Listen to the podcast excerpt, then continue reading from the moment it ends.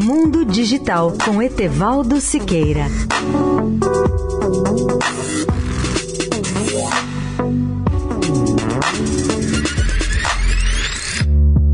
Olá, amigos da Rádio Eldorado. A Anatel está determinada a mudar seu modelo regulatório, abandonando aos poucos a sua tradição de estabelecer um ambiente normativo. Nesse novo modelo, a agência exerce o comando e controle das comunicações com base em um grande número de regras e de sanções. Em lugar desse modelo impositivo, a Anatel propõe agora a evolução para um modelo muito mais responsivo e estimulado por incentivos. Nesse novo cenário, as empresas passam a dar respostas para os problemas apontados pela agência antes de serem obrigadas a agir pelo regulador. Essa discussão começou a ser feita feita durante o Seminário de Políticas de Telecomunicações realizado pela Teletime e pelo Centro de Políticas, Direito, Economia e Tecnologias das Comunicações da Universidade de Brasília, na última terça-feira, 19. Para Carla Crossara, superintendente executiva da Anatel, o modelo de comando e controle praticado pela agência gerou, apenas entre 2008 e 2017, nada menos que 31.900 processos processos denominados PADOS, ou seja, procedimentos de apuração de descumprimento de obrigações. Em termos financeiros, esse total de processos equivale a 4,6 bilhões de reais de multas aplicadas e 693 milhões de multas arrecadadas efetivamente, mas com elevados índices de judicialização e pouca efetividade em termos de melhoria dos indicadores. A agência começou a estudar também a possibilidade de mudar o seu modelo regulatório em 2016 e o passo mais importante deve ser dado com o regulamento de fiscalização regulatória, agora em processo de consulta pública.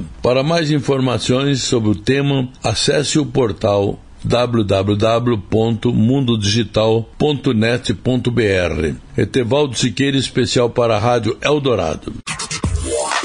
Mundo Digital com Etevaldo Siqueira.